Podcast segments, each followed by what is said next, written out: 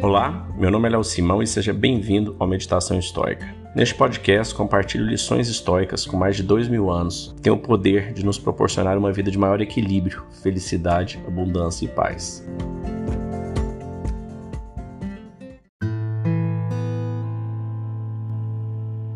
As coisas são o que são, não busque culpados. Epiteto.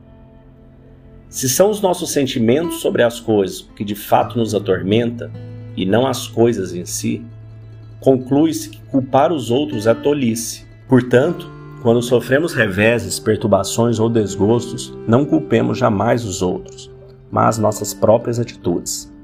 As pessoas mesquinhas geralmente atribuem aos outros a culpa por algum do seu sofrimento. As pessoas comuns atribuem a culpa a si mesmo. Aqueles que se dedicam a viver uma vida de sabedoria compreendem que o impulso de atribuir culpa a alguém ou alguma coisa não passa de tolice, e que não se ganha nada culpando seja quem for, os outros ou a nós mesmos. Um dos sinais que indicam o início do progresso moral é a extinção gradual da culpa. Passamos a ver como é inútil fazer acusações. Quanto mais examinamos nossas atitudes e trabalhamos o nosso íntimo, menos estamos sujeitos a ser assolados por tempestuosas reações emocionais nas quais buscamos explicações fáceis para aquilo que acontece. As coisas simplesmente são o que são. As outras pessoas que pensem o que quiserem não é da nossa conta. Se não há vergonha, não há culpa.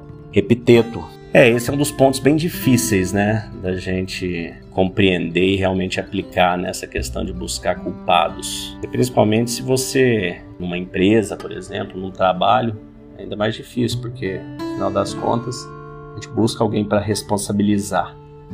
No entanto, o que o Epiteto está dizendo aqui é para a gente se precaver para evoluir, para dar o próximo passo, para melhorar, ao invés de simplesmente ficar naquele turbilhão de buscar a culpa, né? Se é num relacionamento, quem errou, quem não errou, a partir de certo ponto que se não resolver, o relacionamento vai acabar, né? Se for no trabalho, existem perdas materiais, enfim, aqui é pra gente a forma como eu interpreto, né? É pra gente não perder muito tempo depois que já houve o erro. Temos que perder a maior parte desse tempo e da energia em consertar e resolver e aprender com aquilo.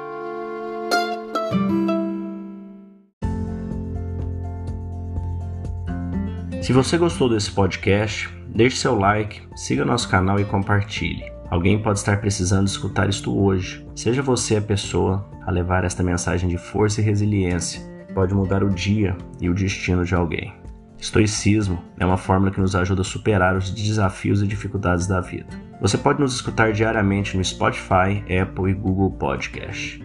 E também no Instagram, buscando por Meditação Estoica. Fique com Deus e tenha um dia de abundância e paz.